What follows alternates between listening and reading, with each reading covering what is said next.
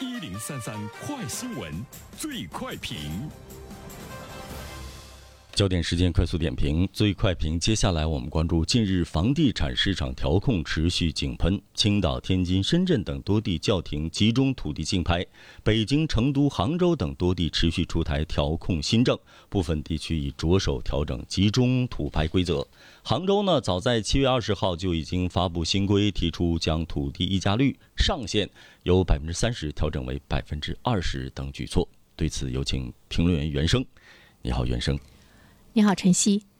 嗯，近一段时间呢，我们一直呢是在关注房地产市场的调控哈。调控的政策呢，出台的密集度呢也是比较大，呃，其实我们看到了政府在进行房地产调控的时候，出现了一个明显的趋势，它的这个主动性和自觉性呢是越来越突出。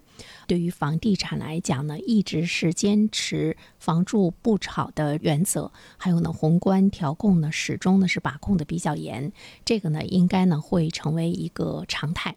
关于土地拍卖政策调控。嗯，我们现在注意到的呢是深圳、北京、成都、杭州着手调整集中的土地拍卖的规则。呃，现在出现了一个情况呢，比如说青岛、天津、深圳都是延期或者是突然之间叫停正在进行的土地挂牌的政策。那么看来呢，会有一个新的政策的方向出台。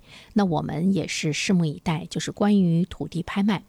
其实，关于土地拍卖的话呢，已经进行过了好几轮的这个调整。比如说，以前在土地拍卖的时候呢，它是一种饥饿型的疗法，就是我每次拍卖的土地比较少，但是呢，来这个买地的房地产公司呢，就是比较多。这个狼多肉少的这个状况，会呢使得土地的价格不断的上涨，不断的上涨。溢价率呢，其实那个时候已经是高达了百分之一百多。后来呢，国家觉得这样不行，因为土地嘛，它是地产的这个源头。土地的成本价高了，作为地产商来讲，他卖的房子自然呢就会高，所以后来呢就采用了集中的土地的供应方法。我没有饥饿疗法了，那么房地产商呢，你可以呢根据你的实际的这个状况，你不用再来抢了。呃，希望呢能够把房价呢能够降一降，但是我们却看到了集中土地拍卖的制度呢，在实践中也存在着。不足，并没有呢对房价的疯狂的上涨带来实际的调控的这个效果。有些地方政府它叫停了土地的集中拍卖的制度，其实呢它是要进行制度方面的这个调整。各地集中的土地拍卖制度的细节差异呢是比较大，效果呢也是参差不齐。比如说有一些地方，它在集中拍卖土地的过程中，存在着这家房地产公司注册数个马家公司来参加呢拍。拍卖土地溢价很高这样的状况，包括呢多个公司来参加拍卖的这个状况，呃，这说明了在当前集中土地拍卖的这个制度下，它并没有从本质上来改造土地拍卖的制度，其实呢也依然呢是不利于稳定地价的。所以呢，现在我们看到了政府呢开始更进一步的去主动思考主动性和自觉性，使得房地产的这个调控政策的思路呢更加的清晰。其实我们也看到了，无论呢是在土地的拍卖，还有呢二手房的买卖以及新房的供应上，都是在打补丁、堵漏洞。它现在已经成了房地产调主要的方向。所以说呢，对于土地拍卖的集中供应制度，未来来说会有一个什么样的一个转向，会有什么样的一些调整？它会堵一些什么样的漏洞？那么我们呢，也是呢，这个期待着它真的能够对地产市场的价格带来呢更大的这样一个调控的力度。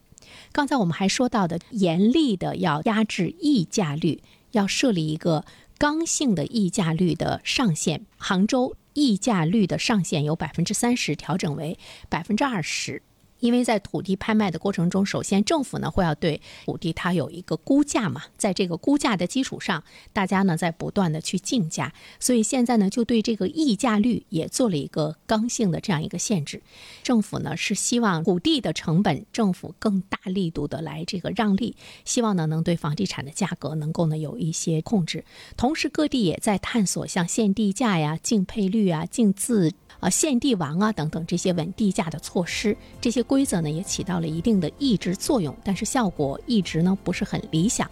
一轮一轮的加紧的调控，啊，有一些地方的房价的确呢也出现了呃下降的一种状况。但是怎么样能够收到更加明显的效果，并且让老百姓真正的感觉到他能够买得起房子了？那么在这一方面的话呢，我们也是期待着政府在拍卖土地的过程中能够有更大力度的让利，也期待着呢供应市场的调节更加的理性，因为还是要加大供应嘛，啊，这样的话呢才能够使得价格稳定。